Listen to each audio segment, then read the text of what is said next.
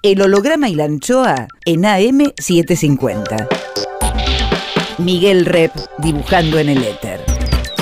Rep.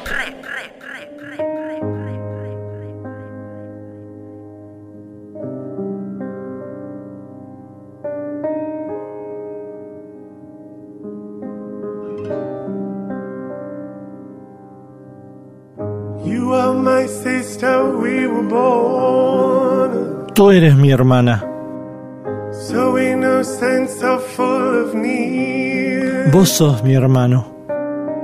There were times we were friends, but times I was so cruel. Vos estás próximo, aunque lejos estás. ¿A cuántos kilómetros estás? El holograma y la anchoa. Nombre es Miguel Rep. that I feared. You lived inside my world so softly, protected only by the kindness of your nature. El holograma y la anchoa. You are my sister, and I love you.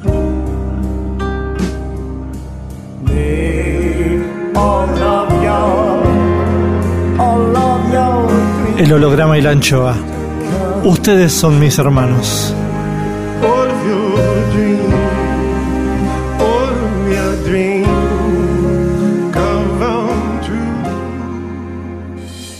El holograma y la anchoa.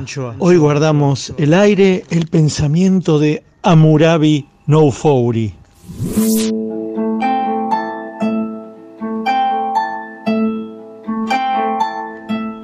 Gracias a Qatar 2022 nos asomamos un poquito al mundo árabe, o por lo menos a hacernos preguntas acerca de los países que lo componen, de sus costumbres, de su gente, de su historia. Amurabi Noufouri es doctor en Historia de Arte y Bellas Artes por la Universidad de Salamanca y arquitecto por la UBA. Dicta conferencias, publica libros y sabe mucho acerca de lo árabe, desde su origen sirio-libanés, o por lo menos sirio. Un mundo apasionante, muchas veces mostrado desde el exotismo, que no es otra cosa que superficialidad. Amurabi nos desasna con pasión y sin superficialidades. Estas dos noches, en el holograma y la anchoa, Amurabi Noufouri.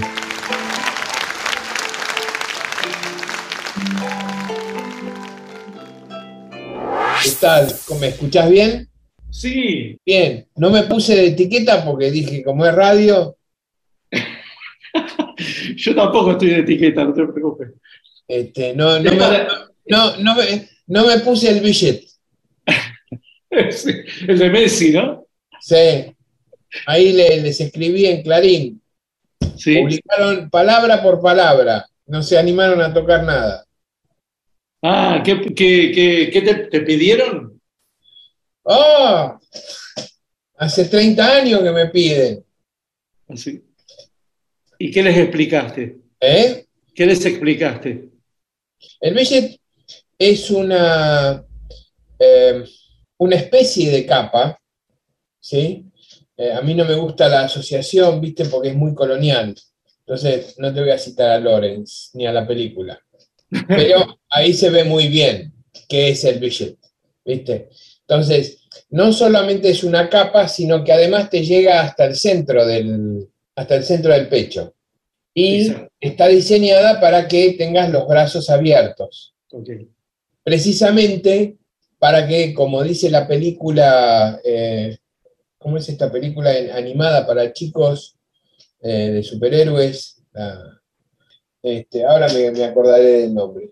Y, y entonces la que les hacía lo- los disfraces les decía, bueno, te hago este traje, y el pibe le pedía, ¿y la capa? ¿Y la capa? Y le decía, no, busca la capa, es un problema, porque cuando te mueves te pasa esto, te pasa aquello, fulano murió por la capa, Mengano hizo un desastre, mató no sé cuánta gente porque la, la capa lo entorpeció, etc. El billet está diseñado para, para cabalgar incluso. ¿entendés? Y para cualquier movimiento dinámico. Este, y en general solamente tienen eh, derecho protocolar a vestirlo las dignidades reconocidas como conductoras del grupo. O sea, que cuentan con el consenso para la conducción, con el consenso probado para la conducción ¿Y cuál es ese, ese consenso probado? ¿Por qué se le otorga ese consenso probado? Por, su, por la murúa, por, por su espíritu de sacrificio por el grupo, frente a las injusticias, para vencer las injusticias y la adversidad. ¿Me explico? No, no, es un privilegio, no es un privilegio, como muchas periodistas decían, ¿no? Y ese privilegio estropeó la foto del mundial, que le chorreaba la arabofobia por, por la comisura de la boca. Este, no, no es un privilegio, es una carga. Es el reconocimiento de que vos cargas con esa responsabilidad y de que estuviste, estás a la altura de la responsabilidad y siempre estás a prueba del grupo.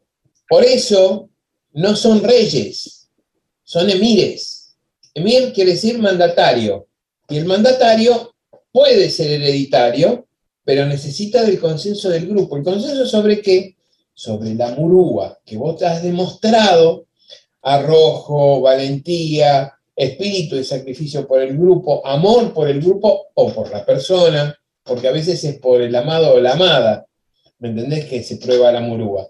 Y eso es lo que dio origen, es lo que se llevaron los cruzados de vuelta, que dio origen a los códigos de, de caballería y al amor cortés, al modelo que rigió las relaciones entre hombre y mujer. Ese modelo que se ensambló con el asunto del matrimonio, que es el modelo de amor. O sea, que el amor se convirtió en condición de, la unión eh, marital. Eso no existía y eso sale de ahí. ¿Se entiende lo que quiero decir?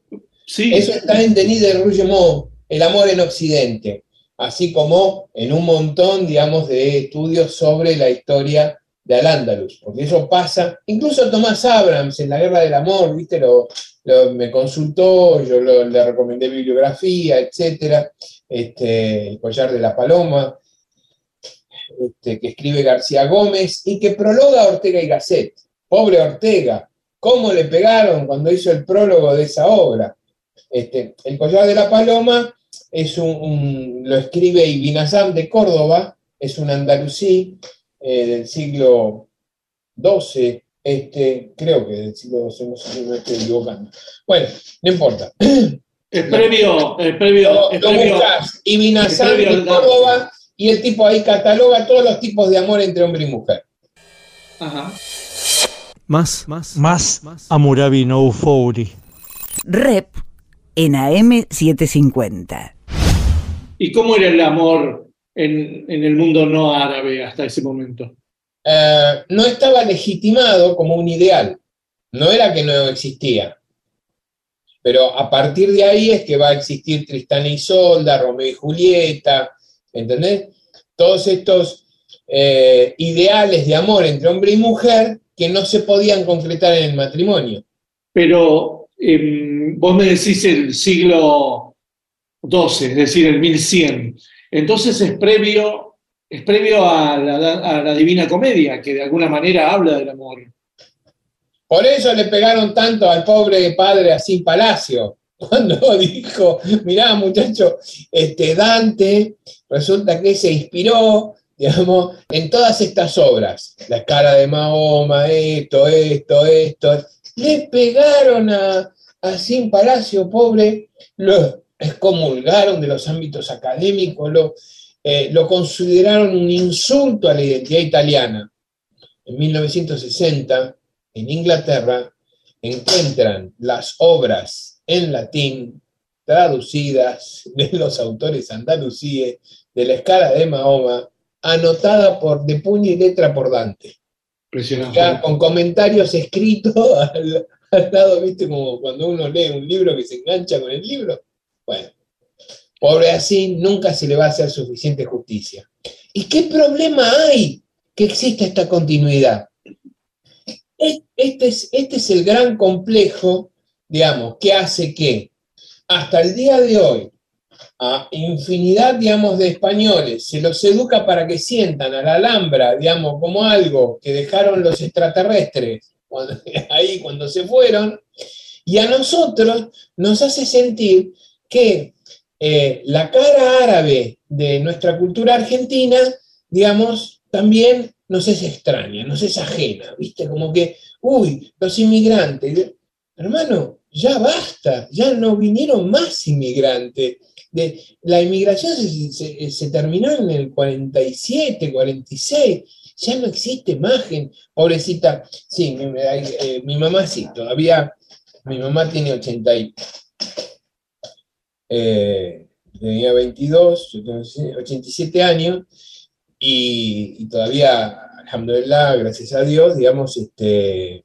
Eh, ¿Cómo se llama tu mamá? Umayya. ¿Y cómo es la historia tuya familiar? ¿Cuándo llegan los primeros, tus antepasados? ¿Cómo es? Y mirá, eh, tenemos noticias de que llegan simultáneamente a fines del 19, principio del 20, llegan a eh, este, Uruguay y al sur de la provincia de Buenos Aires. ¿Por qué? Palcarse, etcétera. Porque toda esta inmigración, lo que sucede con ella... sirios, sirios. Sí, en ese momento no, no se distinguía entre Siria y Líbano. Por eso los llaman sirio-libaneses. Y, y, lo que sucede con esta gente es lo mismo que va a suceder, digamos, con toda el aluvión inmigratorio. Pero yo quería terminar de eh, esta concepción. Digamos, en 1853, cuando nosotros hacemos nuestra Constitución Nacional, éramos 200.000 personas.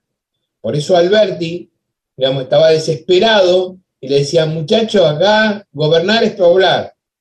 Porque no se puede fundar un país de 3 millones de kilómetros cuadrados con 200.000 personas. Te lo come cualquiera.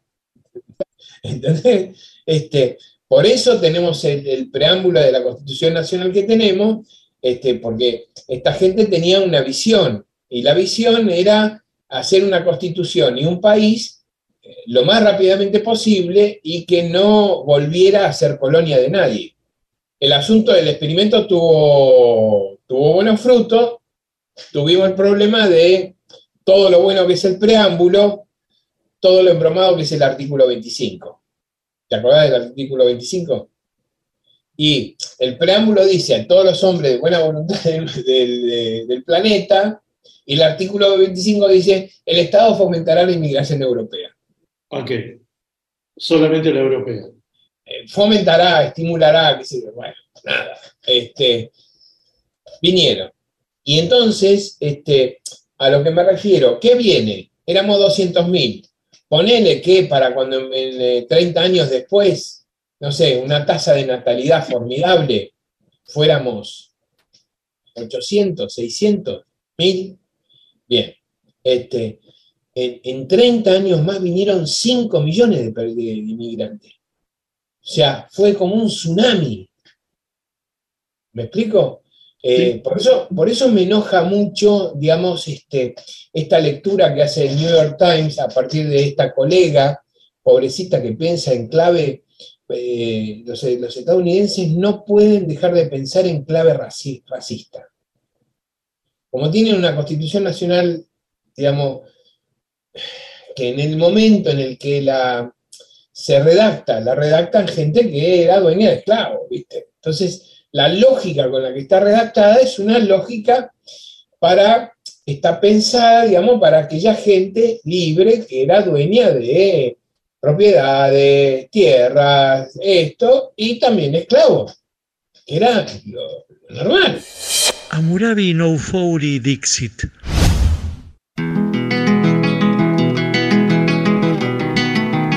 El holograma y la anchoa banda de sonido por Amurabi No Fouri. Cafrune. Yo nunca tuve tropilla, siempre montado en ajén. Tuve un zaino que de bueno ni pisaba la gramilla. Vivo una vida sencilla como es la del pobre pío. Madrugón tras madrugón con lluvia escarcho pampero. A veces me duelen fiero los hígados y el riñón.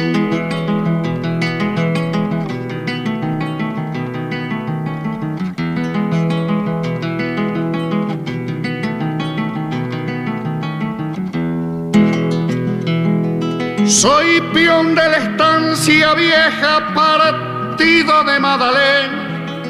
Y aunque no valga la pena, anote que no son quejas. Un portón lleno de reja y allá en el fondo un chalet. Lo recibirá un ballet que anda siempre disfrazado, mas no se asuste cuñao y por mí pregúntele. Ni se le ocurra decir que viene para visitarme. Diga que viene a cobrarme y lo han de dejar pasar. Allí le van a indicar que siga los eucaliptos. Al final está un ranchito que han levantado estas manos. Esa es su casa, paisano, y ahí puede pegar el grito. Allí le voy a mostrar mi mancarrón, mis dos perros unas espuelas de fierro y un montón de cosas más.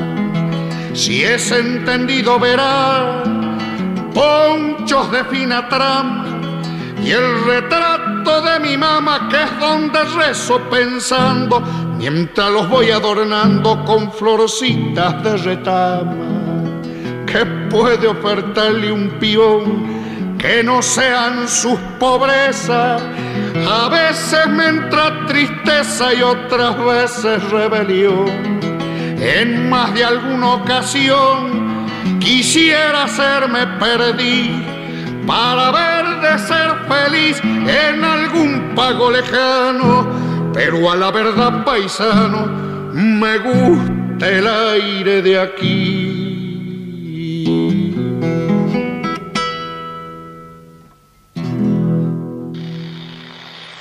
Rep sigue en AM750.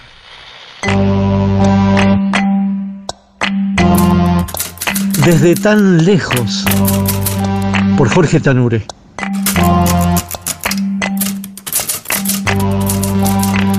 ¿Cómo fue que vino a parar acá? ¿Quién lo mandó a llamar? ¿Qué le habrán prometido? Era muy joven y su padre no quería que lo reclutaran para ir al frente. Cuesta imaginar esa charla, las escenas de despedida anticipada. ¿Qué habrá visto por última vez antes de salir de su aldea? Muchas preguntas, claro, al no haber respuestas ni voces que hayan transmitido toda la historia. Vamos a imaginar que un día antes de partir arrancó una uva y acarició a uno de los cabritos recién nacidos, imaginando un lugar parecido y arenoso del otro lado del mundo. Le dijeron que serían dos meses de travesía. La noche antes de partir fue de no dormir. Se escuchaban los grillos, algunos escopetazos a la distancia, las gallinas alborotadas y el ronquido de su padre. Después, al amanecer, las lágrimas y las incertezas y de tanto andar a los tumbos en una carreta, el mar azul que desconocía.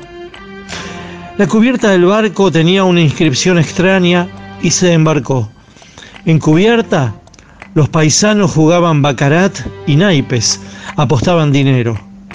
Vio a un país llamado Brasil desde lejos y el navío siguió de largo por varios días más hasta llegar a puerto, un horizonte chato que le dijeron se llamaba Buenos Aires. Tenía hambre y unos billetes que nadie conocía. No supo cómo pedir aquello que deseaba tanto y entonces unió su dedo pulgar al índice describiendo un círculo y obtuvo un racimo de uvas. Después, a la distancia, apareció ese árabe que lo abrazó, que lloró y lo ayudó a cargar la valija. Noche de juerga, palabras en un idioma raro y consonantes que nunca llegó a pronunciar, y dos boletos para otro barco que navegaría río arriba. Mucha agua, mucho verde en la costa, no era lo que le habían dicho. y ya estaba tan lejos. Después, un comienzo duro como a todos les pasaba. Las primeras formas de hacerse entender y comerciar. Noches enteras durmiendo tirado en medio del campo, con la panza del caballo como almohada, y a seguir andando por años. Primero fue un terreno pelado y los primeros ladrillos en esa esquina de pueblo. Luego buscar una mujer con quien casarse. El negocio que prosperaba, los hijos que iban llegando, la fortuna y las ganas de ir a la aldea a buscar a los viejitos. Cartas que van y vienen y tardan meses. Cartas que dejan de llegar y el olvido forzoso. Por las calles pasan carruajes sin caballos, hombres con amplios pantalones, gentes que hablan a los gritos y hace calor. Hace suyo el paisaje, los naranjales, el río inmenso, el camino arenoso hacia la colonia, el banco frente a la plaza. A veces recuerda la aldea y los bailes de los hombres a los saltitos. A veces prefiere no recordar. Es otro tiempo y otras noticias llegan desde la lejanía. Hace a este país suyo y en su desmedida ambición sueña con nietos. No podrá ser. Más preguntas, o mejor, una sola. ¿Qué habrá sido lo último que recordó? Desde su cama y a través de la ventana vio las hojas inquietas de una palmera. Desde tan lejos, por Jorge Tanure. Siga los textos de Tanure en www.jorgetanure.blogspot.com Miguel Rep dibujando en el éter. El holograma y la anchoa. Seguimos con, Amurabi Noufouri, arquitecto, doctor en historia de arte, especialista en mundo árabe. ¿Qué dice el New York Times? Entonces el New York Times se pregunta, ¿por qué la selección argentina no tiene negros? Ah, sí. Vamos a ver, muchachos. Y todos se, se prendieron de la discusión, argentinos, no argentinos, todo el mundo se prendió de la discusión. Digo, ¿cuál es la lógica de esta discusión? Una selección es una selección de competencias, no de pertenencias. Esta confusión entre competencia y pertenencia o entre subordinar la competencia a la pertenencia es la forma que en Estados Unidos encontraron de reparar la injusticia discriminatoria en la década del 60. Pero eso fue hace 80 años, Miguel puede haber servido hace 80 años. Luego supimos, digamos, que esa solución, digamos, traía problemas mucho más complejos, porque era un racismo invertido. Entonces empezaron las propuestas de, de muchachos, así no funciona. Tenemos que salir de esta lógica, porque si no seguimos en la lógica del Tercer Reich. A ver, buscando genealogías. Y esta es la trampa de pensar, de cada vez que pensamos en no europeos, en, orígenes no europeos de la argentinidad, en las partes no europeas de la argentinidad, pensamos en inmigrantes, pensamos en cosas arcaicas como este, los indios, ¿me entendés? Pensamos en esclavos, este, cuando pensamos en... Eh, ¿Viste? Tenemos que salir de esta lógica. Cuando te vienen en 30 años 5 millones de personas, cuando vos sos 800 mil, ya no podés hablar de historia migratoria. Estás hablando de la historia del país. Yo cuando escribí, digamos, lo que escribí, este, empecé a escribir, digamos, sobre las caras, este, intentando escribir sobre las caras no europeas de la argentinidad, qué sé yo, y mm, me mandaban todos los artículos de historia migratoria. es el único casillero en donde el esquema conceptual digamos, te lo acepta. Ahora, si escribís sobre Shakespeare o escribís sobre cosas, no, estás escribiendo sobre literatura. Eh, también tenemos que salir de esta, cuestión, digamos. Si escribís sobre, el eh, sobre las mil de la noche, sos orientalista. Si escribís sobre Shakespeare, escribís sobre literatura. ¿Cómo es esto? Claro, mm, claro. O, o, decimos que todo es literatura, o si aquello es orientalismo, esto es estoy escribiendo sobre eh, literatura anglófona, ah, anglófona o francófona. Digamos, estoy en la francófona. ¿Me, me explico? Sí, sí. esta asimetría sistemática en donde naturalizamos y sacamos los, eh, los adjetivos de pertenencia para algunos y les- se las enchufamos para otros, eh, es, un problema. es el mismo problema que, hola, ¿cómo te va? Bien, ¿cómo te llamas? Carlos. ¿Y vos? Amurabi. ¿Sos de acá? No me escuchás el acento porteño repugnante que tengo. Ok. Es automático, hace 60 años que me dicen lo mismo. ¿Cómo te llamás Amurabi? ¿Sos de acá?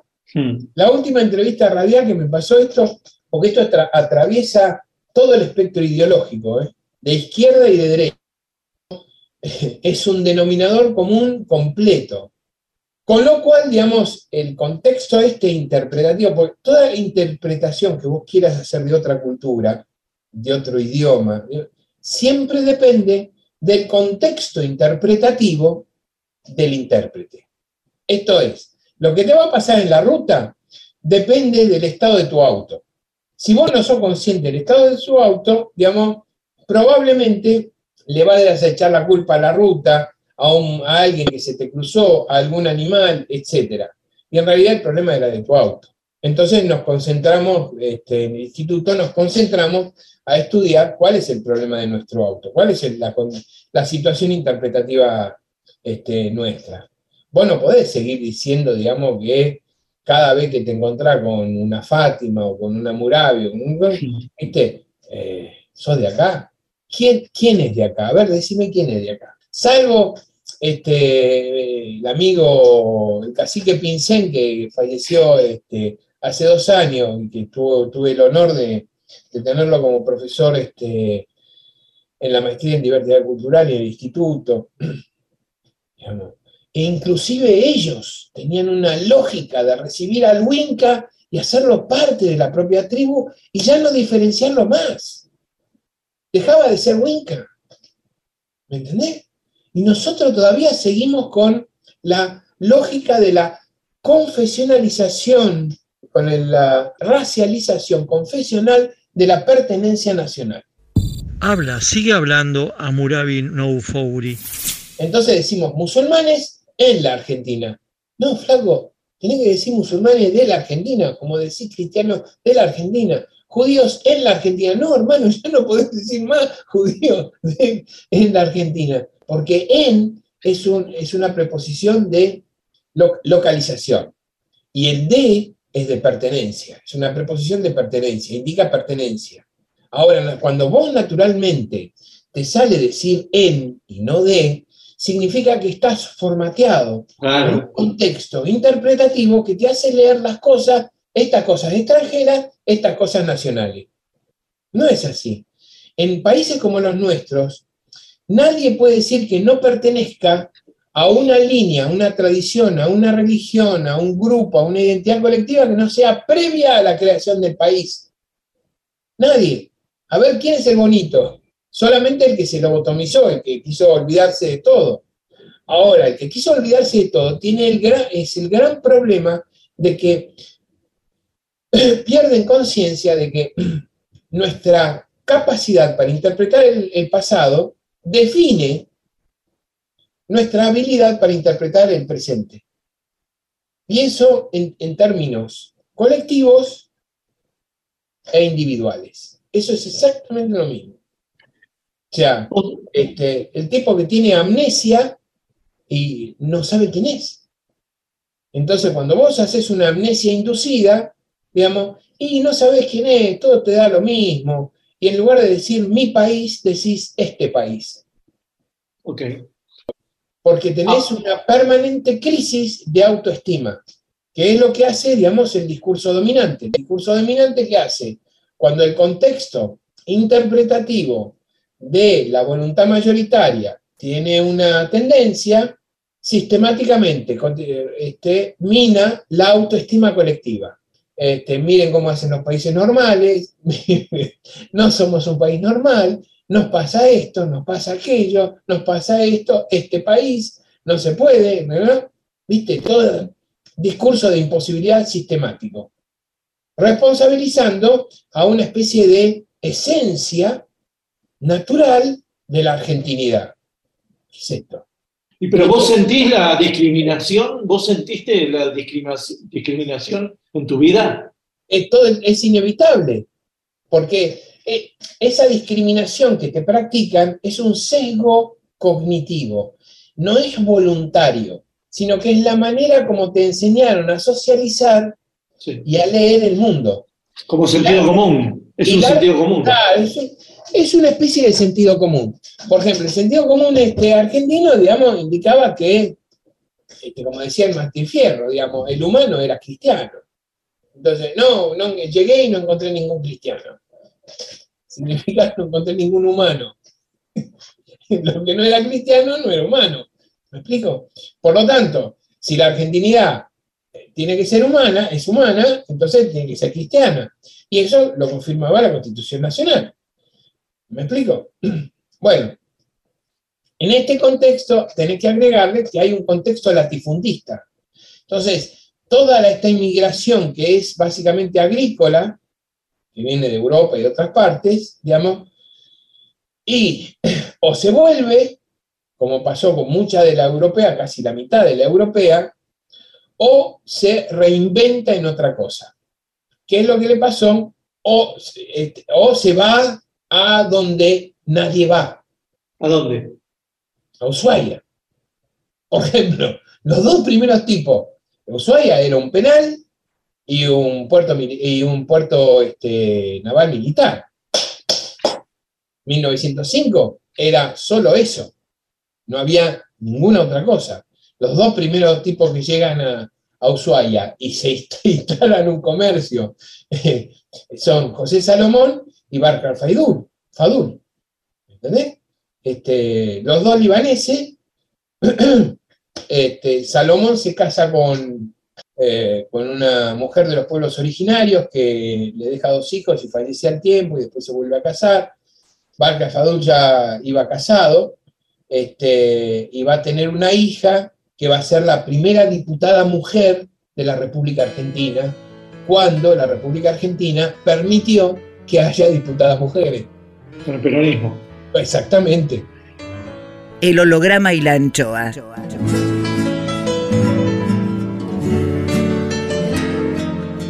Clima musical por Amurabi No Fouri. Falú, y nunca te de olvidar. En la arena me escribía,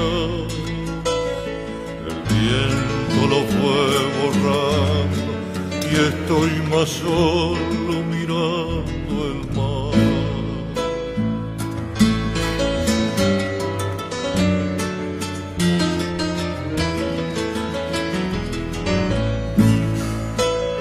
Qué lindo cuando una vez, bajo el sol del mediodía, en el beso como un damasco lleno de miel. Se abrió tu boca en el beso como un damasco lleno de miel herida la de tu boca que lastima sin dolor. No tengo miedo al invierno con tu recuerdo lleno de sol. No tengo miedo al invierno con tu recuerdo lleno de sol.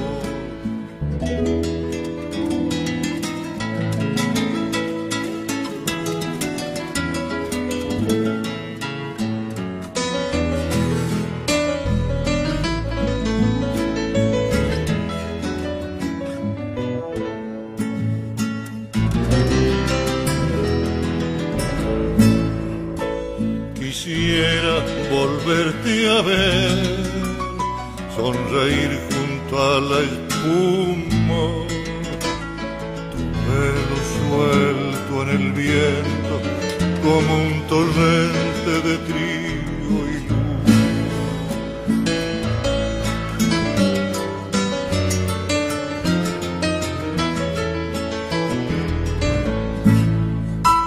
Yo sé que no vuelve más amabas,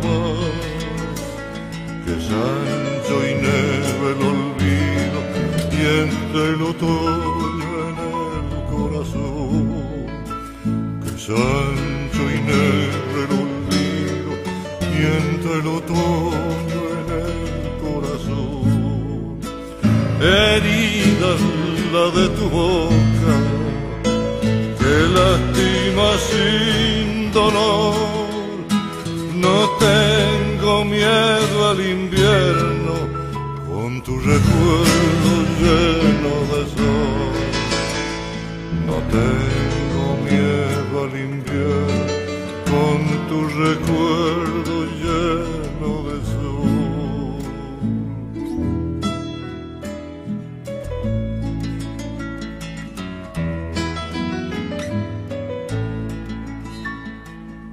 Seguinos en las redes.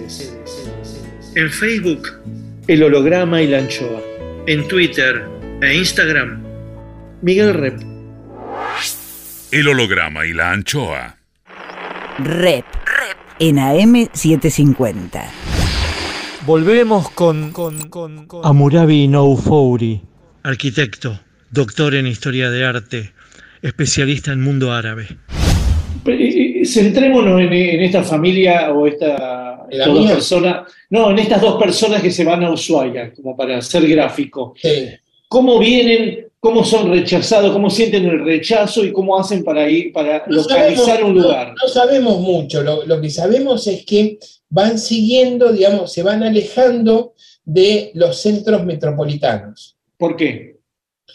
Porque básicamente el centro metropolitano está cerrado, es una sociedad que no tiene, es, es- son, es un- una sociedad que no tiene movilidad, no hay movilidad en, esa, eh, en, en- en esos grupos. Eso era Buenos Aires, eso era Buenos Aires. Buenos Aires, Córdoba, Mendoza, todas las capitales provinciales eran así. ¿Me explico? Entonces, esta movilidad, ¿cómo, cómo se combate? Alejándose de ella. Alejándose de ella y como el índice de masculinidad de esta inmigración es el mayor de toda la historia de los grupos migratorios que vinieron a la Argentina, es la que mayor índice de masculinidad tiene, los tipos, digamos, no tenían más que amancebarse con, con, quienes, con las mujeres que los aceptaban, y las mujeres que los aceptaban precisamente no pertenecían a estos grupos metropolitanos. ¿Me explico? Sí. Con lo cual, digamos, qué sé yo, tenés presidentes de centro islámicos en Mendoza que son este, descendientes guaraníes, con apellido árabe. Eh, to- toda esta riqueza, digamos, la historia oficial no, no es sensible a ella. Pero, por ejemplo, Alberdi es árabe, No, a pesar de que empiece con Al. Sí, sí, pero no, no es. Lo mismo que Alem, lo mismo que Alem, lo mismo que el caso de, este, a mí me pasó con este, Joaquín B. González. Cuando en un momento dado, la, la Fundación Los Cedros, la- junto con la 3 de febrero y la Universidad de Buenos Aires, bueno, me encargan dirigir un grupo de investigadores de todo el país para construir un, libro sobre eh, los sirios libaneses de la Argentina. Y bueno, porque esa era la voluntad del, del editor. En ese momento, bueno, no importa. El asunto es que, digamos, tengo que viajar mucho por el país. Y lo que hago es visitar, porque, claro, digamos, ¿cómo, cómo, eh, este, cómo hace para que... La primera pregunta que hacían los periodistas, ¿cuántos árabes hay en la Argentina? O sea, ¿cuántos extraterrestres hay en la Argentina? ¿Eh? ¿Cuántos musulmanes hay? ¿Cuántos, cuántos, cuántos, cuántos? Y yo me ponía y decía, a ver, si tengo que empezar por mí, digamos, ¿cómo, cómo contabilizo a mis hijas y a mis hijos? Yo tengo una mamá siria, un papá sirio, luego tengo un suegro gallego y una suegra ucraniana. Mis hijas y mis hijos, ¿cómo los contabilizo? ¿Un cuarto, medio? ¿En, en qué cálculo lo pongo? Se lo computo, ¿Cuánto se los computo para los ucranianos? ¿Cuánto para los gallegos y cuánto para los sirios? No se puede. ¿Se entiende lo que decir? Porque si no te queda, no una Argentina de 50 millones, una Argentina de 300 millones. Bueno, entonces, numéricamente, matemáticamente es imposible. ¿Qué hice? Como esta gente fundó instituciones a lo largo de todo el país, dije, bueno, relevemos las instituciones. Y me empecé a viajar a todos los pueblitos, todas las capitales, qué sé yo, viste, a registrar la historia de cada una de las instituciones, hacer una historia institucional.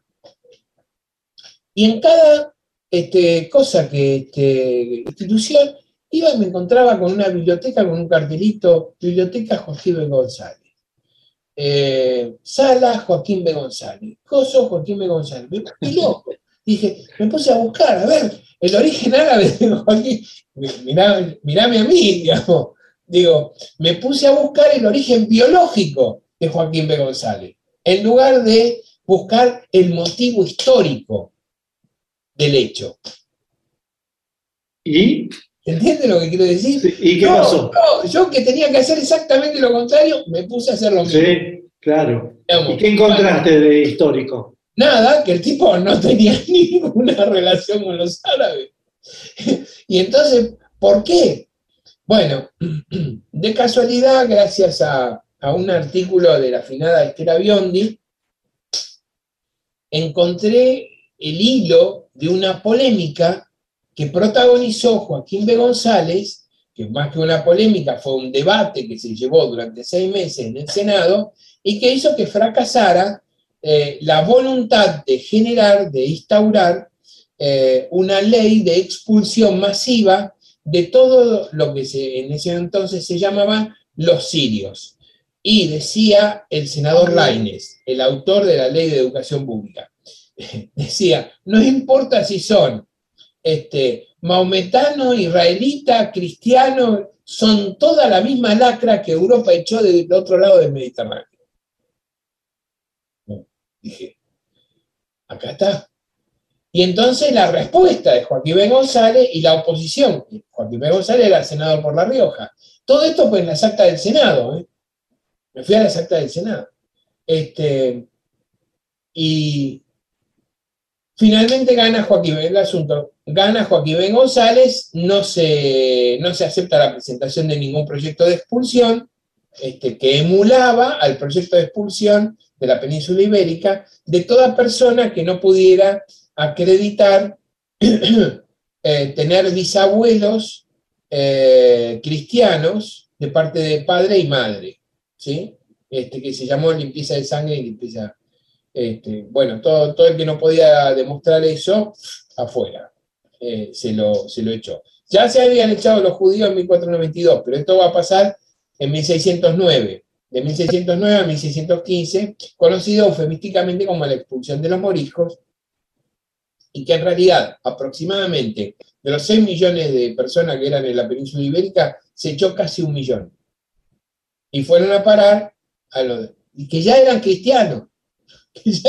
La locura es que los de esa gente ya era cristiana. Lo único que algunos más o menos conservaban el idioma árabe porque sabían cristiano y hacía un milenio ya casi que daban misa en árabe, etc. Este, y entonces Felipe II en 1567 les prohíbe el idioma leer, escribir en árabe. Dice, ¿cómo no?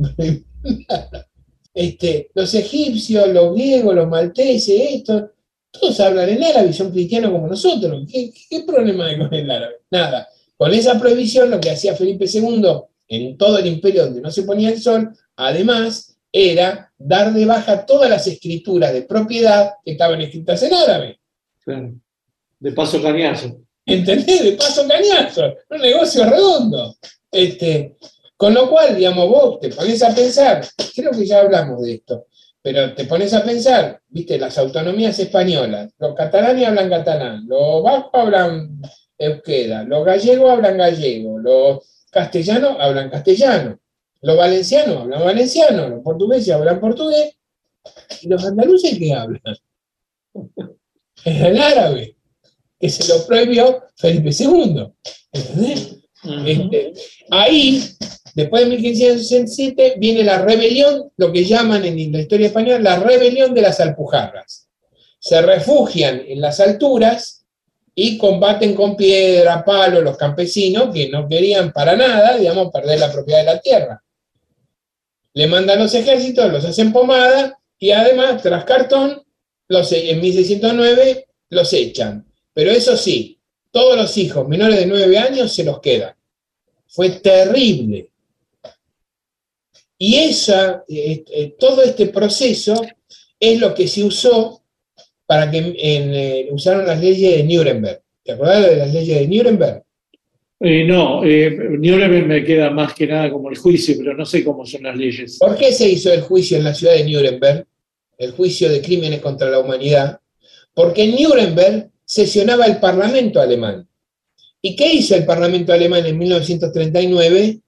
Usó el mismo modelo que se había usado con los moriscos para despojar de la ciudadanía alemana a todo alemán que tuviera algún antepasado judío.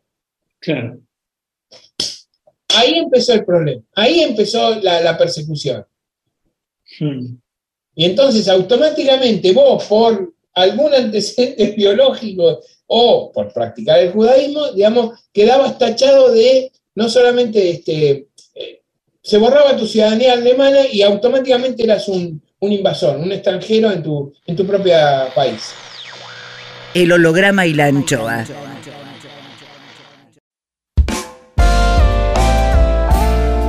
El holograma y la anchoa en AM750. Miguel Rep dibujando en el éter. Rep.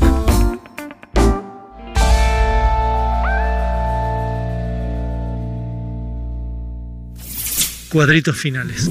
Más Amurabi no Fouri. Claro, como que toda discriminación tiene una, Y, un no sa- origen. y no sa- y el problema es que el resto de Europa no Sí. salió de esta lógica racista.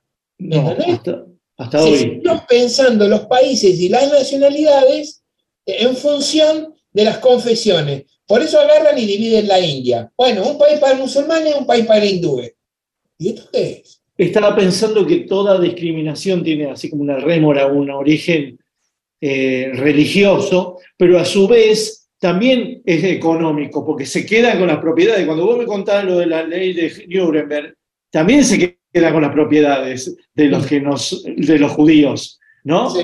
¿No? Sí. Es como lo que contabas de, de las escrituras que estaban escritas Eh, en árabe. de, sí, de la pragmática de Felipe II. Exacto, la pragmática de, de- de esa discriminación es económica, no es solamente religiosa. No es el único, no es el único móvil. El móvil siempre buscalo porque es la cohesión del grupo. Cuidado. A ver, Claro, es la cohesión del grupo. Yo hago las cosas para mi grupo. Económica, humana, relaciones, este, lengua. Lo hago para mi grupo. sí, ¿ah? Ese es el móvil. Después las otras cuestiones son, vienen por añadidura, no son las únicas, pero vienen por añadidura. Pero siempre es lo que empuja, digamos, es la autopreservación del grupo y su extensión de, este, hegemónica. Este, la y, todo hegemonía, lo de- y- y- y la todo lo- hegemonía puede ser económica, claro, puede- y- o puede ser política, o y básicamente siempre la condición, de eso depende la hegemonía, es que sea cultural, cultural. sí, Gramsci, Si no persuadís, no permaneces. Si no persuadís, no continuás. Mm, Podés imponerte por la fuerza de las armas, etcétera, eso, o por la fuerza de la chequera. Ahora, cuando se terminó la chequera, o las armas, se te agotaron las municiones, se acabó. Mientras que de la otra manera, vos tenés una serie de replicantes que te mantienen incluso en la cresta de la ola, porque quieren ser como vos, quieren ser dominantes como vos, pero como pertenecen, tienen otras pertenencias, digamos, este, manifiestan su deseo de rechazar esa pertenencia y adoptar la tuya, o al menos parecerse a la tuya. Esta es la lógica con la que opera el colonialismo. ¿Me explico? El colonialismo no dura, por ejemplo, en la India, el colonialismo inglés, digamos, con la cantidad de tropas que tenía, no duraba. No podían manejar un subcontinente con este, 100.000 soldados. Pero convencen a la población, al colonizado, de que necesita al colonizador. Cuando ese convencimiento desaparece, es cuando el poder colonial desaparece. Por eso lo único que hizo Gandhi es decirle, muchacho, no hay que pelearlo, no hay que perseguirlo, no, no hay que decirles nada, no hay que comprarles nada y no hay que tratar con ellos. Y no hay que obedecerlo. Hacemos nuestra vida. Se volvió loco el, el señor colonial. ¿Me entendés? Este, porque Gandhi puso, no, no tenemos que vestirnos con pantalones, tenemos que vestirnos así. No tenemos que comer así, tenemos que comer así. No tenemos que vivir así, tenemos que vivir así. Esta es nuestra forma de vivir, ellos tienen la suya. Fue eh, este, demoledor. ¿Me explico? Cultural. Sí, liberó a la India automáticamente. Entonces, ¿qué hicieron? Buscaron el, eh, a los fanáticos para que encontraran alguna manera, digamos, de liquidarlo a Gandhi. Y lo encontraron. Y después usaron a esos mismos fanáticos para dividir la India. No, no, no se van a liberar sin que yo divida. Porque el que divide, reinarás. Divide y reinarás. El holograma y la anchoa. Atenti. Continuará mañana más Amurabi No Fouri. Miguel Rep en AM750. Edición Eimon. Textos Jorge Tanure. Y ya sé que el mundo no es como lo queremos, lo sé de los 10 años. Intenta, produce, consigue. Listo, ahí le mandé. Berenice Sotelo. Gracias. Lápiz y tinta Miguel Rep. El holograma y la anchoa en la contratapa del fin de semana. Sueñan lindo. Miguel Rep. El holograma y la anchoa, siempre contratapa, siempre último, siempre nocturno, siempre allá. El holograma y la anchoa en AM750. Miguel Rep dibujando en el éter. Rep.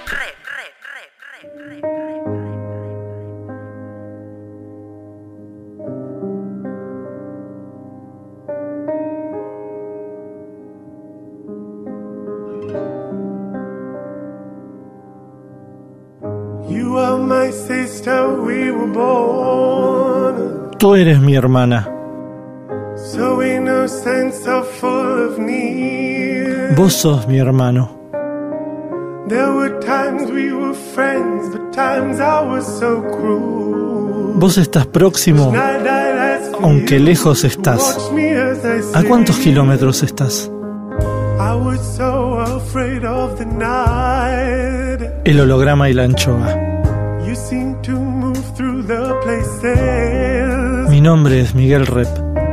that I feared. You lived inside my world so softly, protected only by the kindness of your nature. El holograma y la anchoa. You are my sister,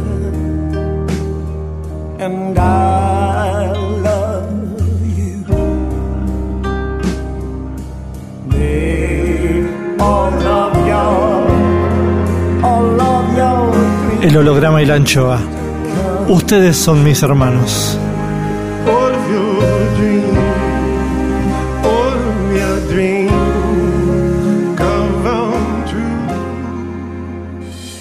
El holograma y la anchoa. Hoy, hoy. Segunda parte de Amurabi No Fouri, doctor en historia del arte, arquitecto y especialista en mundo árabe. Amurabi, escuchándote, eh, uno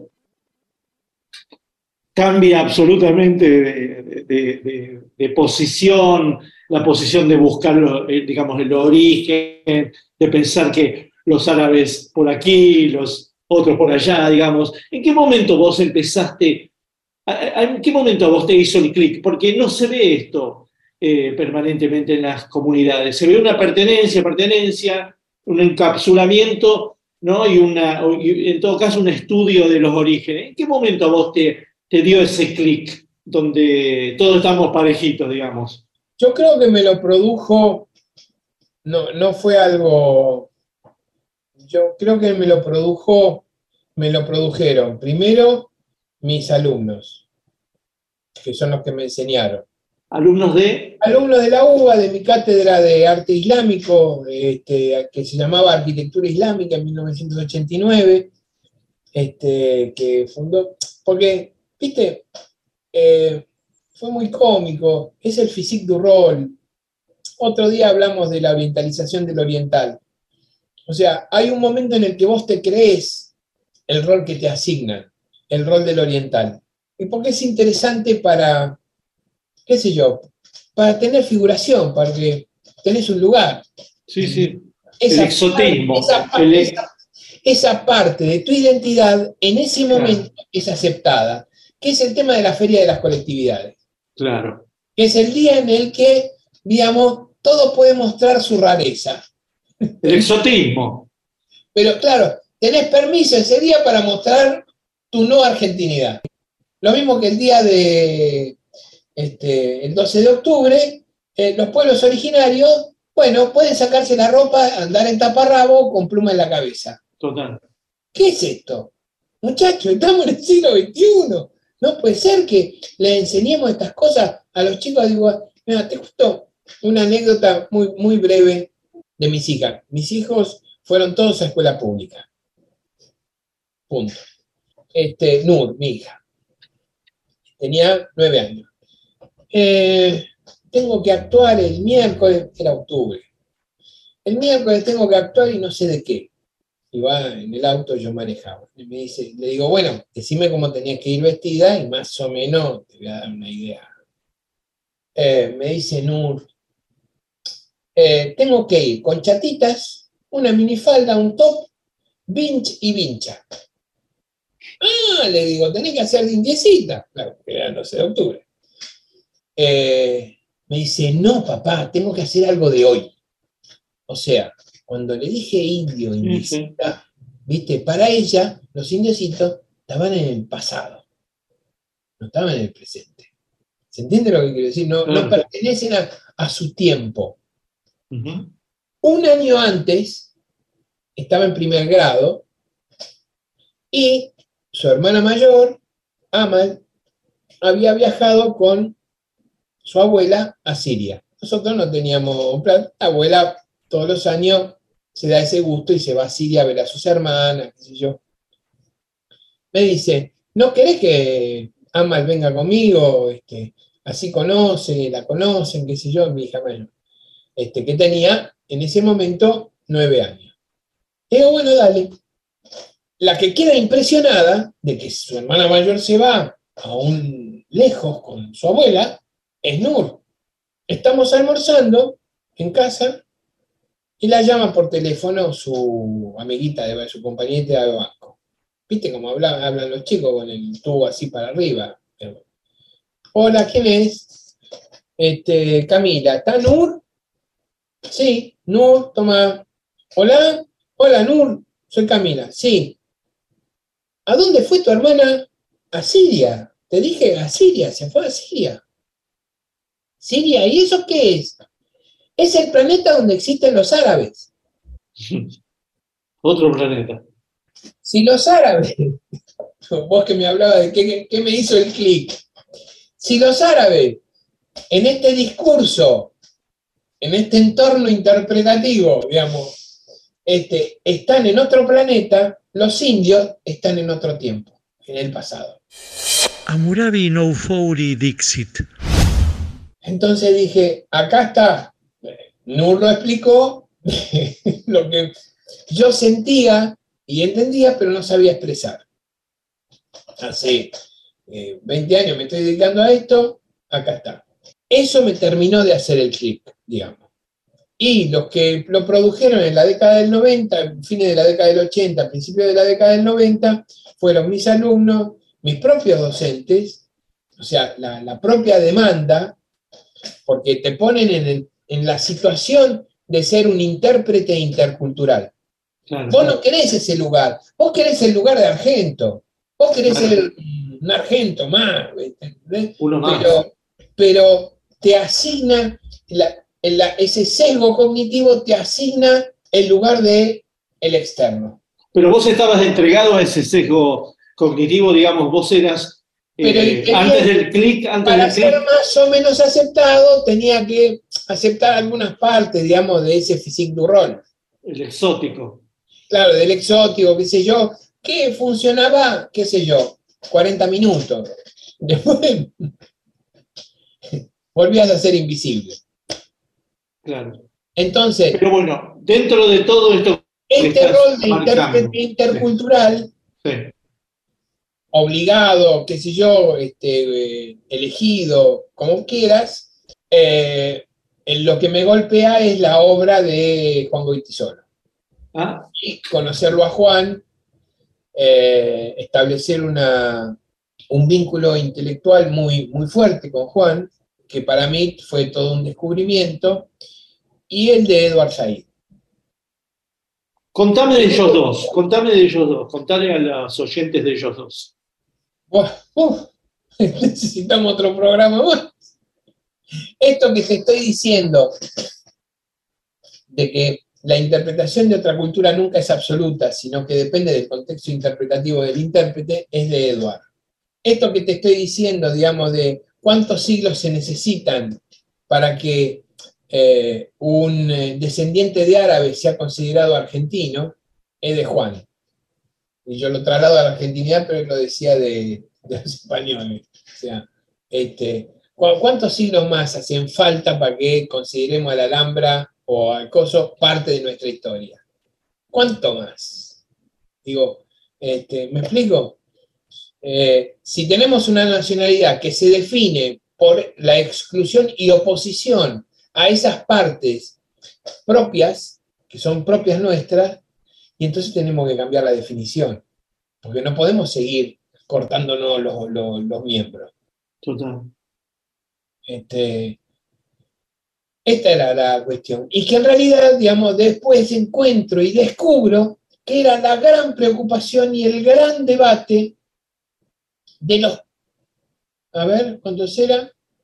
Y en Argentina eran más o menos 20, y en Brasil eran más o menos 37, 40. Los diarios que se editaban en idioma árabe. Digo, ¿y esta gente qué hacía? ¿Editaba acá y mandaba periódico al mundo árabe? No, hermano. Lo repartí, lo consumía la gente que leía y escribía en árabe y que había sido catalogada Como analfabeto. como analfabeta.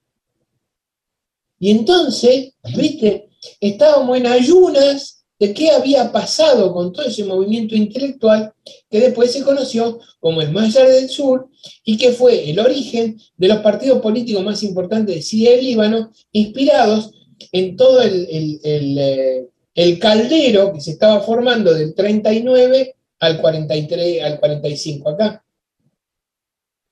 Ay, contame algo de eso, por favor. ¿Entendés? O sea, los tipos que van a fundar los partidos más importantes de Siria y el Líbano, los que más, más, más lío y pues, uno de ellos va a ser hegemónico, que va a ser el BAS, etc. Este, son gente migrantes que están viviendo acá, que están escribiendo acá y que están editando sus propios periódicos. Ahora, yo me miro y, y digo, a ver, ¿cuándo, ¿cuándo es la fecha de estos periódicos? Y resulta ser que la fecha de los periódicos es más antigua que la fundación de las instituciones. Cuando vemos otras identidades colectivas, italianas, españolas, etcétera, eso no es así. Siempre se fundan primero las instituciones de socorro mutuo y después se fundan lo- los diarios. Ahora, qué loco, ¿no? Campesinos que tienen que este, reformularse como comerciantes y que lo primero que hacen cuando tienen un poco de plata es fundar periódicos. Digo, ¿qué está pasando? ¿Y, y qué, Por qué- tiene el artículo ese, inmigración o exilio voluntario. Mm. Y ahí viene la obra de Edward, ¿viste? Que es el fundador de los estudios postcoloniales y que lamentablemente la- la- nosotros los argentinos nos cuesta reconocerlo así, pero universalmente está reconocido así. El holograma y la anchoa. casa es mi altar, tu barrio mi fe, y si me acaricias, presiento que Dios se apiado de mí y escucho su risa. Déjame rezar la nueva oración en tu boca un día comulgaré. El pan del amor de tu piel divina. Tu casa es mi altar, tu barrio mi fe, y si me acaricias, presiento que Dios se apiado de mí y escucho su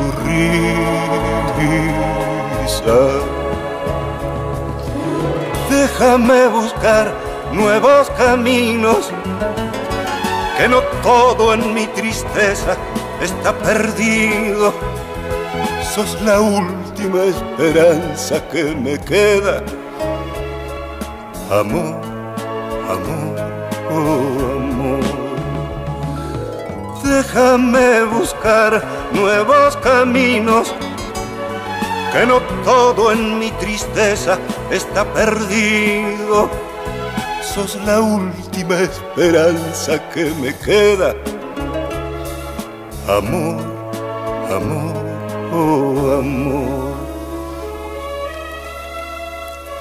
En algún rincón de mi corazón tengo a un niño triste quiero jugar a que soy tu amor por ver si se ríe. Lo poco que soy, mis ganas de ser y mi lucha diaria. La he cifrado en vos, sos mi religión, mi última esperanza. Déjame buscar nuevos caminos, que no todo en mi tristeza está perdido. Sos la última esperanza que me queda. Amor, amor, oh amor. Déjame buscar nuevos caminos, que no todo en mi tristeza está perdido. Sos la última esperanza que me queda. Amor, amor, oh amor. Musiquita que nos dejó Amurabi No Fouri. Rep sigue en AM750. El recepcionista de arriba. Oh my God. Juicio al invitado.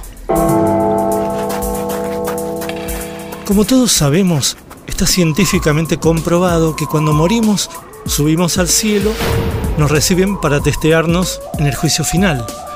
Todo lo que hicimos, deshicimos y omitimos en vida es examinado por un barbudo con alas llamado el recepcionista de arriba, quien juzga si somos recibidos en el paraíso, nos penitencian para aguardar en el purgatorio o nos destinan forever al infierno. Nubes, leve viento, ausencia de olores. Examen, examen, examen más. Cuadrito 1. El recepcionista de arriba recibe a Amurabi No Fouri. No Fouri. Comienza el interrogatorio. ¿Qué destino prefiere para su eternidad? ¿Paraíso, purgatorio o infierno? Mira, eh, en el Islam no existe el purgatorio. Y, y el paraíso vos lo construiste con tu obra en la tierra. Así que en el Islam yo puedo elegir paraíso, puedo elegir el infierno, De hecho, no, no se elige, uno no lo elige, Dios te manda. O sea, vas a parar al infierno o al paraíso. Pero la particularidad en que en el Corán, como Dios es inmensamente misericordioso, aun cuando estés en el infierno, te puede perdonar, sacar del infierno y mandar al paraíso. Yo hago como, como decía el profeta que había que hacer, ¿viste? Hago para este mundo como si fuera a vivir siempre y para el otro como si fuera a morir mañana. ¿Le dio un beso, un abrazo a alguien en vida y ahora que ve la foto se arrepiente? No. ¿A quién quiere volver a ver o conocer si pasa esta instancia de la eternidad? No, a quien quiero volver a ver es a mi padre. El recepcionista de arriba. Arriba. Miguel Rep dibujando en el éter. El holograma y la anchoa. Seguimos con, con, con, Amurabi Noufouri, especialista en mundo árabe. ¿Y de qué hablan esos periódicos, esos 20 periódicos? Y que después, que después son el fundamento ¿Cómo del... hay, cómo hay que construir la identidad nacional? ¿Cómo hay que, este, eh, cuál va a ser la identidad de los nativos eh, argentinos, o sea, de, los- de los hijos? ¿Cómo, cómo se lo va? Y cómo hay que liberarse de- del- de- del yugo colonial, primero del otomano y después del franco-inglés. ¿Entendés? Este, ahora, todo ese movimiento es un movimiento literario, es un movimiento de producción de renovación de la lengua árabe y de la literatura y la poesía árabe. Por eso el primer embajador de Siria que mandan es un poeta.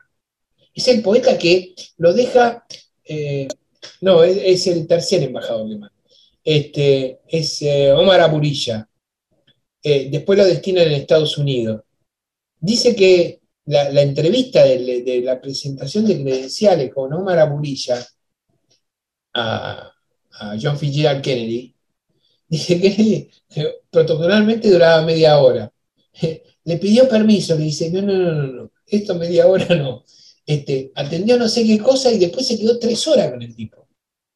Bueno, más allá de esta anécdota, el asunto es que antes había sido embajador en la Argentina. ¿Por qué?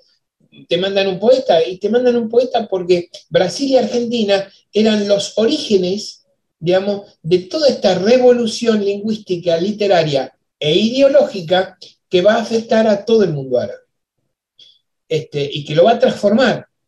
Es el debate del panarabismo o panislamismo, es el debate, digamos, entre laicidad o identidad este, religiosa, es el tironeo, viste, entre patria, las dos patrias, o solo una patria que es la de nacimiento, o solo una patria que es la de origen, viste, es un debate riquísimo que recién ahora, y por lo poco que hemos podido rescatar, estamos pudiendo empezar a investigar. Estos diarios de aquí, eh, le, le hablan igualmente a los musulmanes que a los católicos, los cristianos, ¿puede ser? Sí. ¿O hay, hay distinciones? Y a los ateos y a los masones, y a- ¿viste? Porque vienen masones con ellos, o sea, hay árabes masones, digamos. Este, el, el asunto es que eh, es tan fuerte este movimiento literario que una de las revistas que fundan es, este, po- podemos decir que es muchos de los que después participan en la revista Sur son los que escriben en ella, salen de ahí. Por ejemplo, Borges, Lugones, participan ahí. Lugones, Alfonsina Storni, en la re- escriben en la revista La Nota, que es la revista que funda el emir Amir Arslan, el druso del cuento de Borges. Además, además, digamos, te pueblan la Argentina de una diversidad religiosa cristiana desconocida. Este, y una diversidad religiosa este, judía también, ¿viste? O sea, ¿cómo los judíos no eran europeos solamente? No, la verdad que no. Entonces, eh, nuestra educación pública lo que hace es, digamos, insistirte en una identidad argentina, hija de un solo abuelo, blanco y europeo. Bueno, se está haciendo un gran movimiento para, se viene haciendo desde principios de los 2000, se viene haciendo un gran movimiento. Nosotros fundamos el Instituto de Artes y Ciencias de la Diversidad Cultural en el 99. Bueno, siguiendo con el tema del clic, ¿no? Vos me decías cuál era el clic. Sí. Al final el clic, digo, bien, en la UBA, digamos, tenía un techo en el tema del arte y la arquitectura, etc. Pero claro, era el único tipo que trabajaba en estas cosas y un día me dice, mire, ne- necesitamos en el INADI este, gente que este, construya la parte de investigación y si, este, elaboración científica de las definiciones, qué sé yo, no sé qué, no sé. Y yo, yo soy arquitecto. Uno de los pocos que tra- tra- tra- trabaja sobre este asunto de las identidades colectivas, qué sé yo, y, este, y además te- tiene origen árabe. Otra vez. Otra vez. Otra vez. toma. Bueno, está bien, está bien. No voy a decir que no, porque, viste, van a creer que este, tengo problemas para trabajar con otras identidades. Ahí nos conocimos con Daniel Feuerstein y este, la verdad que hicimos, Daniel era jovencito todavía, viste, Eh, pero muy prometedor y muy lúcido. Y, este, y ahí hicimos grandes cosas con Simón Lázara, este, eh, y la gente de la PDH, Ricardo Rivas, Juan José Prado, etc., publicamos un libro que se llamó, digamos, en el 99, se llamó Tinieblas de Crisol de Raza, este, que fue la primera, el primer libro que publicó el INADI, y que tiene la- la- el orgullo, digamos, de en su contratapa, de llevar no solamente el sello del INADI, sino el de la PDH, el de la DAIA y el de FEARAP. ¿El de? FEARAP, la de Federación de Entidades Americano, este, Americanas. en donde analizábamos este asunto del modelo interpretativo del crisol de raza, que la identidad argentina es un crisol de raza, no sé qué, digamos, o sea, un lugar donde se licúa todo. Habla, sigue hablando a Murabi Noufouri. donde lo importante es que las diferencias se anulan. ¿Y por qué? ¿Por qué eso es lo importante? Porque la condición de la argentinidad es que vos pierdas tu singularidad de origen o de confesión o de lo, cualquiera la que, que vos quieras, porque tiene que ser la argentinidad incompatible, digamos, con otro tipo de identidades. Yo puedo ser argentino, padre de familia y dentista. ¿Sí?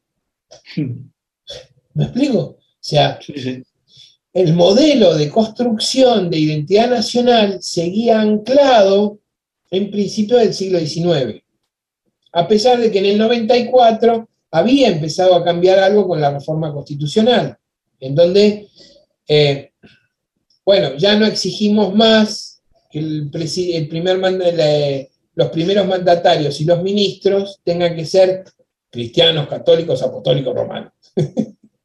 ¿Me explico? Bueno, porque la libertad de culto en Argentina existe, pero todavía tenemos que trabajar mucho para la igualdad religiosa.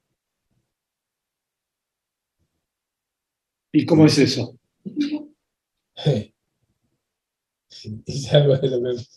Eh, y igualdad religiosa significa que eh, eh, todas las, este, las corrientes religiosas sean tratadas como locales. Primero. No que todas las, corrientes religiosas que no sean católicas dialogan, eh, se, están en un, en un registro que son el registro de eh, credos extranjeros. O sea, ahí, ¿cuál es el criterio? Eh, que haya credos nacionales o que haya credos extranjeros, no sirve ese criterio. Porque si no, confesionalizamos la pertenencia nacional. Estamos mezclando religión y política. O mejor dicho, estamos usando la religión, seguimos usando la religión para construir definiciones políticas. No sirve. Eso te lleva al desastre en algún momento. Es muy peligroso. Yo advertí esto y advertí a la, la dirigencia y le dije, miren lo que pasó con Evo en eh, Bolivia, miren lo que le pasó a Lula en Brasil, miren estas cosas, miren cómo estos golpes agarran y levantan, empiezan a levantar libros sagrados en la mano. Eso es peligrosísimo. Cuidado con estas cosas, dense cuenta, no, eso no nos pasa acá, en- somos Latinoamérica, no sé qué. Pasa. que, que, a ver, ¿por qué Latinoamérica es otro término que yo considero, digamos, que tenemos que empezar a dejar un poquitito de lado? ¿Sí? No nos sirve para incluirnos a todos, como nos dijo Juan José Saer, que muy poco se escucha de Juan José Saer, ¿viste? Cuando le dijeron, eh, después que le dije, después que en la última, es una de las últimas entrevistas de Juan José Saer, cuando le dicen, bueno, pero usted como escritor latinoamericano, le dice, no, yo no soy latinoamericano. No, no, yo soy americano árabe. ¿Por qué? Y porque mi- si vamos a definir la cosa por, lo- por los padres, mi papá y mi mamá son sirios. Yo soy ecuatoriano, qué sé yo. Entonces, si me vas a decir latino árabe, me tienes que decir americano árabe. Además, digamos, a mucha honra la latinidad. Yo la siento con mucha honra, digamos. No es que quiero dejarla de lado, etc. Pero lo que no me gusta es que algunos son americanos y otros son latinoamericanos. ¿Por qué? ¿Por qué esos que son americanos no son angloamericanos? O francoamericanos. O, ¿viste? Entonces, otra vez las asimetrías. Este, el cuento del turco. Hay que dejar de inventar apodos y cuentos que nieguen a los abuelos que no nos gustan, porque hoy no tienen buena prensa extranjera. Digo, acá había escrito algo sobre las nominaciones, digamos, el que nomina domina, ¿viste? Porque las cosas existen cuando se nombran, y solo cuando se nombran existen. Entonces, ¿queremos tener pensamiento situado? Somos americanos. No me vengan nada como americano a medias. Latin American, Afro American. Esto, ustedes si quieren usarlo, usenlo ustedes. Nosotros usamos americano, con todo el derecho. Si ustedes usan americano, nosotros también. El holograma y la anchoa. Banda de sonido por Amurabi No Fouri. El de Fairuz, aquel que dice, nosotros y la luna somos vecinos.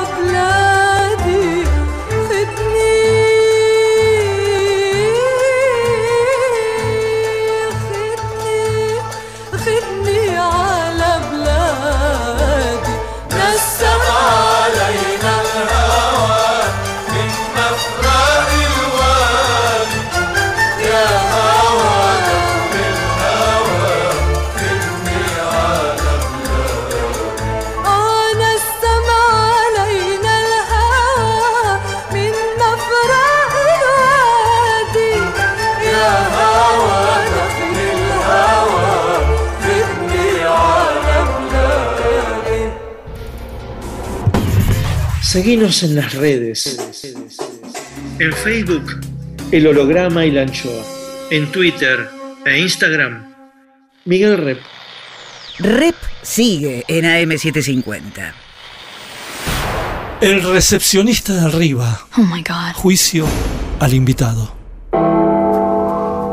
Hay gente que espera entrar en el paraíso, pero hay muchos en el paraíso que esperan que entre cierta gente.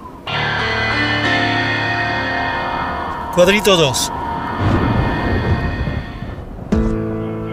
Continúa el interrogatorio a... Amurabi No Fouri. No Fouri.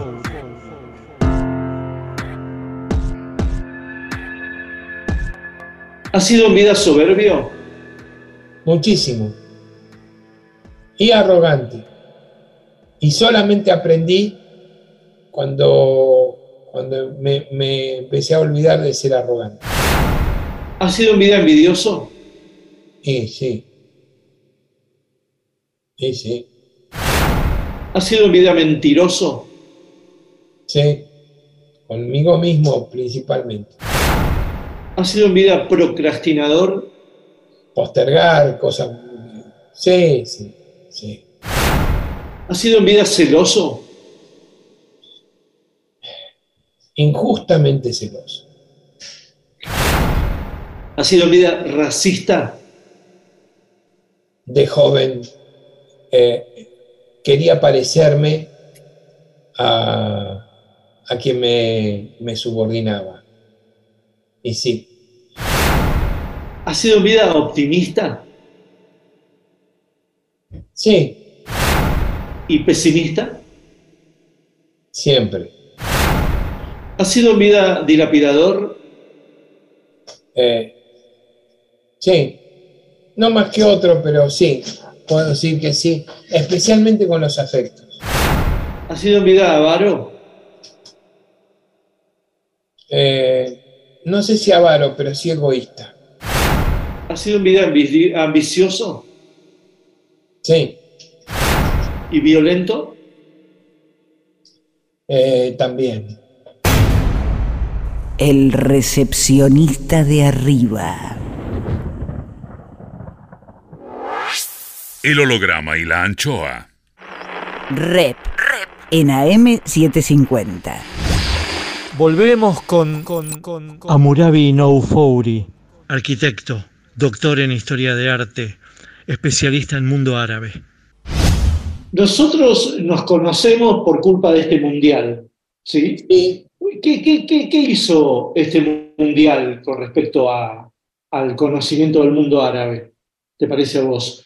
¿Sirvió para conocer más o sirvió para hacer más estereotipo? hubo una, tormenta de arena. Antes del mundial hubo una tormenta de arena de estereotipos. Uh, sopló, ¿viste? Parecía, no se, se decía, no, no podíamos abrir los ojos. No podíamos abrir un diario, un coso, ¿viste? Que ve- violaciones de los derechos humanos, esto, la mujer, eh, prohibición del alcohol, prohibición de esto, la bandera LGTB, prohibición, es el mundial de las prohibiciones. ¿Cuándo las hinchadas llegaron allá, hermano? Nada. Hicieron y pudieron hacer lo que en Argentina no se puede hacer. Hasta entraron a las canchas gratis. ¿Qué pasó? Se activó el principio de la hospitalidad, que es parte de la murúa, en donde el huésped es sagrado. Yo te abrí mi casa para que vos seas mi huésped y me conozcas. Y entonces yo me adapto a vos. Porque el huésped es parte de mi honor, de mi sharaf. ¿Se entendió? Ahí las hinchadas pudieron tener la experiencia empírica de lo que son los nativos.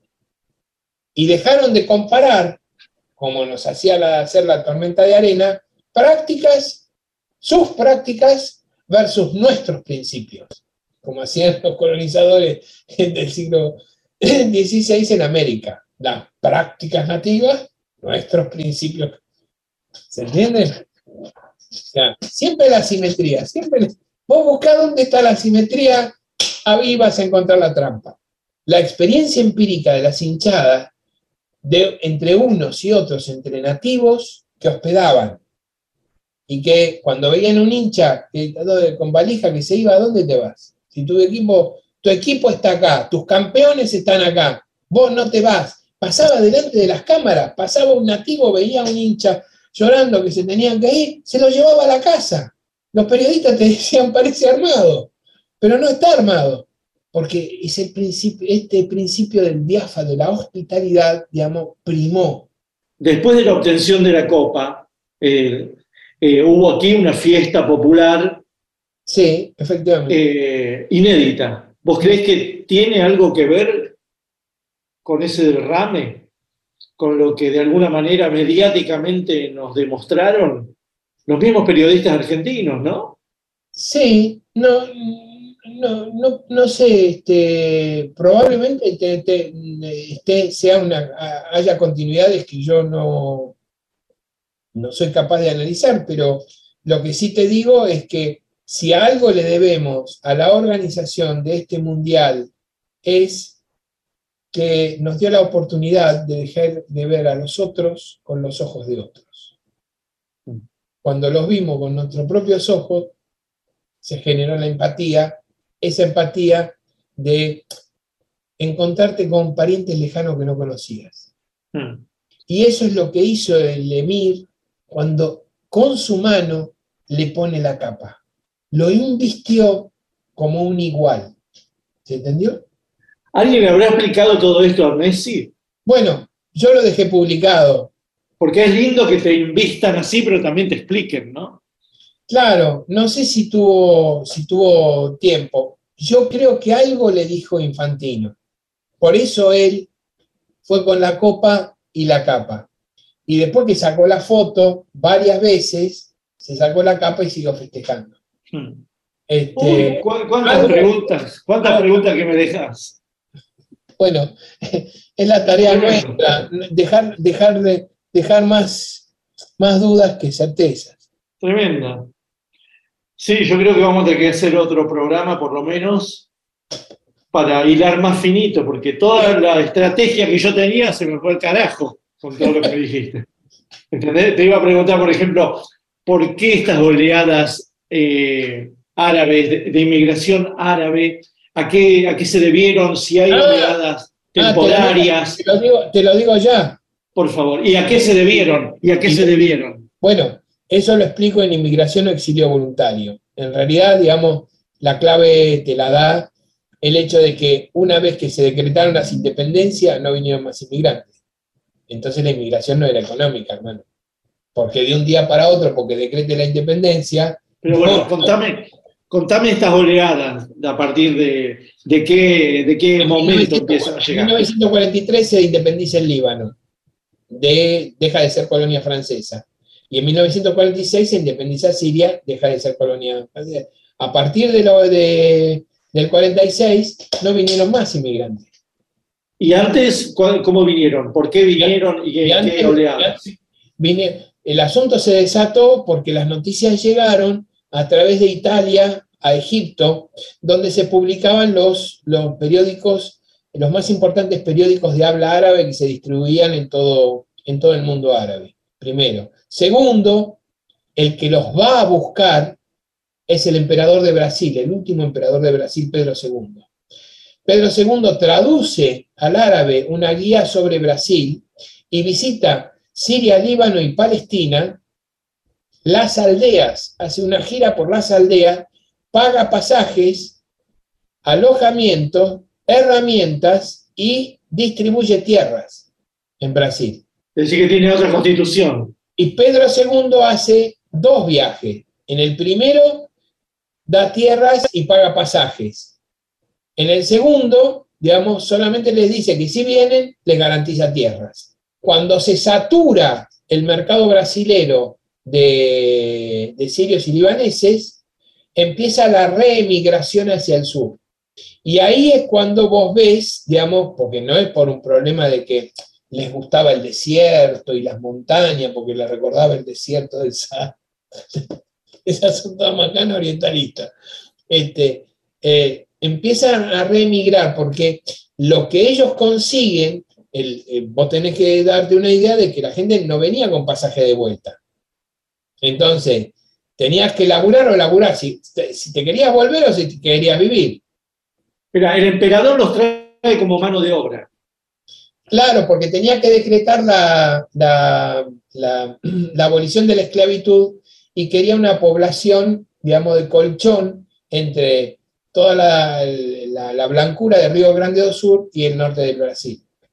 Ah, ok, va la fortaleza natal. en, los, ca- en los cafetales. Le Ah, da, le da- le da tierras este, cafetal. ¿Y esto qué año sería? 1870. 1870. Y acá empiezan a llegar entonces. Acá empiezan a llegar por dos vías. Una por la vía marítima del puerto de Buenos Aires, que no eran muchos, pero la gran mayoría llega caminando de Porto Alegre, de San Pablo. Yo conocí hijos de gente que había llegado caminando desde Porto Alegre hasta San Cristóbal. ¿Y esto en qué año ya estábamos? Y esto estamos, pues son tres oleadas. La primera es la del siglo XIX, que, la, que te estoy contando, y después la cadena de llamadas. Porque lo que hacen al haber eh, latifundio, se, se tienen que reinventar como comerciantes, pero sin capital. Entonces, ¿cuál es el capital que le ponen a las cosas? Y consiguen a alguien que le fíe.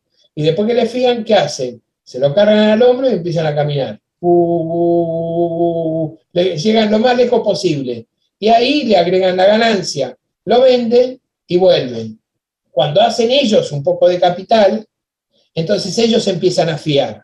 Y ahí se genera, digamos, el asunto del microcrédito. Pero eso va a desatar el hecho de que el peón de campo le empiece a exigir al patrón de estancia que le paguen metálico, no en mercadería, porque le tienen que pagar al turco. Claro.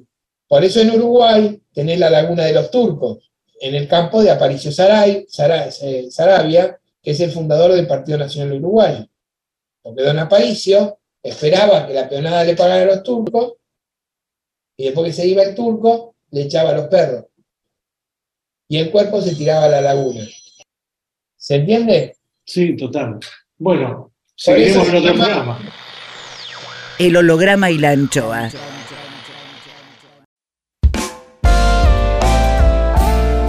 El holograma y la anchoa en AM750.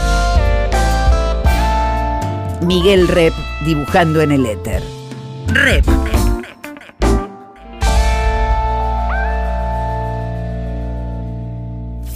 Cuadritos finales. Más Amurabi no Fouri. La chapa. El recepcionista de arriba. Oh my god. Juicio al invitado. Según pasan los años en capacidad hotelera, el infierno tiene más problemas de alojamiento que el paraíso. ¿Por qué ocurre esto? Cuadrito 3. Termina el interrogatorio y se procede al veredicto.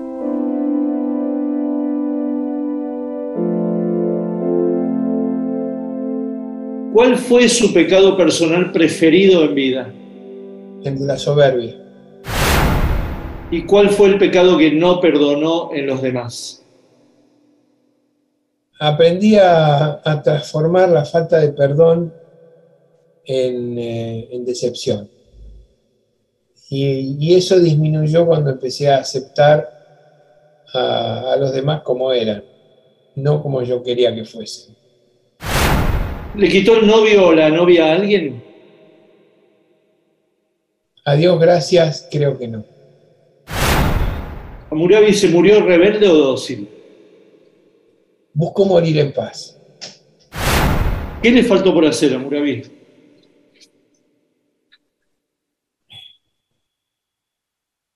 Aprender y enseñar más.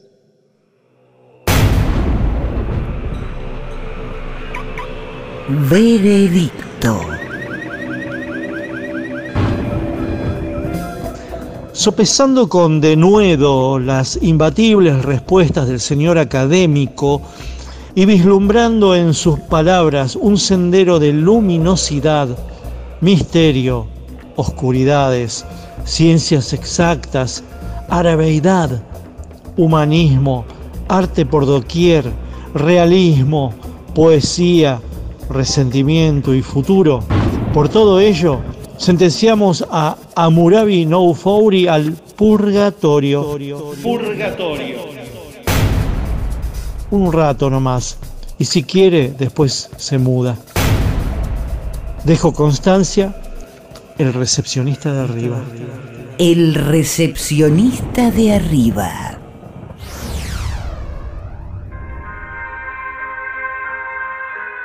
El holograma y la anchoa. Miguel Rep en AM750. Edición Eimon. Textos Jorge Tanure. Sí, para algunos es más horrible que para otros. Es injusto el mundo, es una mierda. Intenta, produce, consigue. Listo, ahí le mandé. Berenice Sotelo. Gracias. Lápiz y tinta Miguel Rep. El holograma y la anchoa en la contratapa del fin de semana. Sueñan lindo. Miguel Rep. El holograma y la anchoa, siempre contratapa, siempre último, siempre nocturno, siempre allá, siempre.